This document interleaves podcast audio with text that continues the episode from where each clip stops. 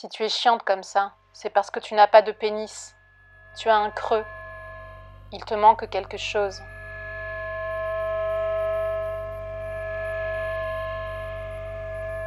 C'est l'hétéro blanc masculin patriarcal dominateur, gavé aux concepts et aux théories psychanalytiques qui s'adresse à toi. C'est le mari. Elles sont bizarres tes lèvres, ton sexe, il a une drôle d'odeur. T'as des poils sur les bras. Domination, pouvoir, contrôle.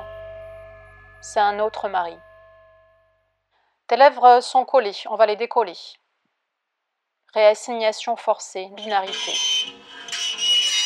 Depuis que je suis née, j'ai toujours eu l'impression que les hommes donnent la mort.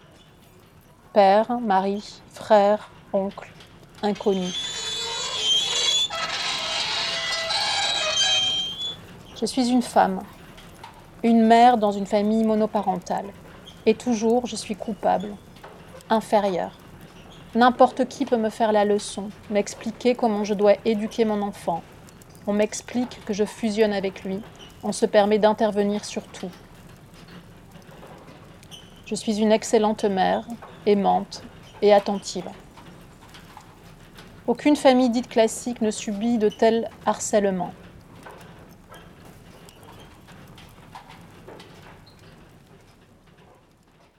Puis, il y a le viol, ne le dit à personne. Viol de la petite fille par l'oncle, viol, viol, traumatisme profond. Destruction de l'identité, de l'innocence, du corps. Impossibilité de parler. La société qui ne t'écoute pas. Tes paroles qui ne sont jamais prises en compte.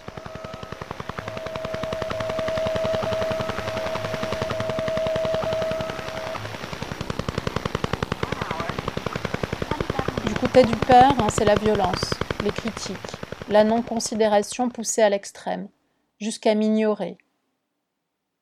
Ces masculinités de pouvoir définies pour donner la mort. Il fallait que je voie pour comprendre ce qui m'arrive aussi.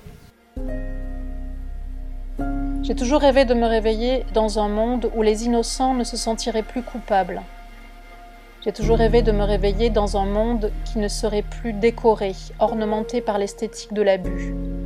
J'ai toujours rêvé de me réveiller dans un monde où il n'y aurait pas la destruction de la petite fille, de la jeune fille, de la jeune femme, de la femme, de l'enfant, de la personne trans, non binaire, homosexuelle et handi et queer.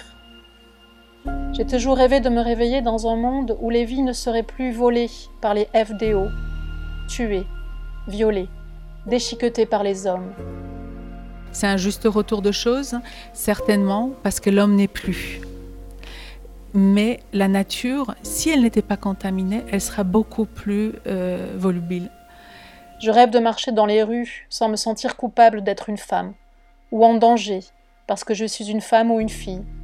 Qu'un homme ne se sente plus autorisé et en toute impunité à poser n'importe quelle partie de son corps sur mes fesses, ou sur mes seins, puisque c'est une agression violente, traumatisante, un crime, et que j'en ai été victime à plusieurs reprises, dans le métro ou ailleurs. En l'écrivant d'ailleurs, ma colère remonte.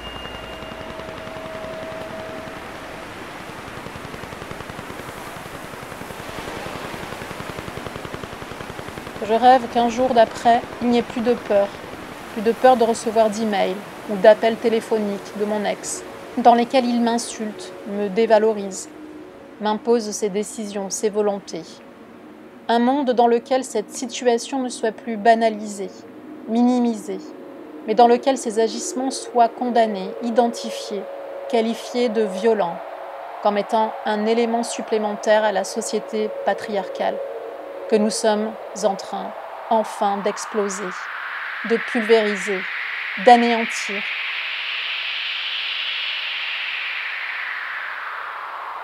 Je rêve d'un monde où je n'ai plus à me défendre contre des oppressions, où l'on me considère véritablement et d'emblée, où je n'ai plus à me battre pour choisir ma vie, où je n'ai plus à combattre pour faire respecter mes limites. Sachez-le, oui. Les jours d'après, nous ferons taire ce monde patriarcal, blanc centré bourgeois, hétéronormé capitaliste, Nous sommes en pleine transmutation, transformation, et rien ne pourra arrêter. Nous allons réussir.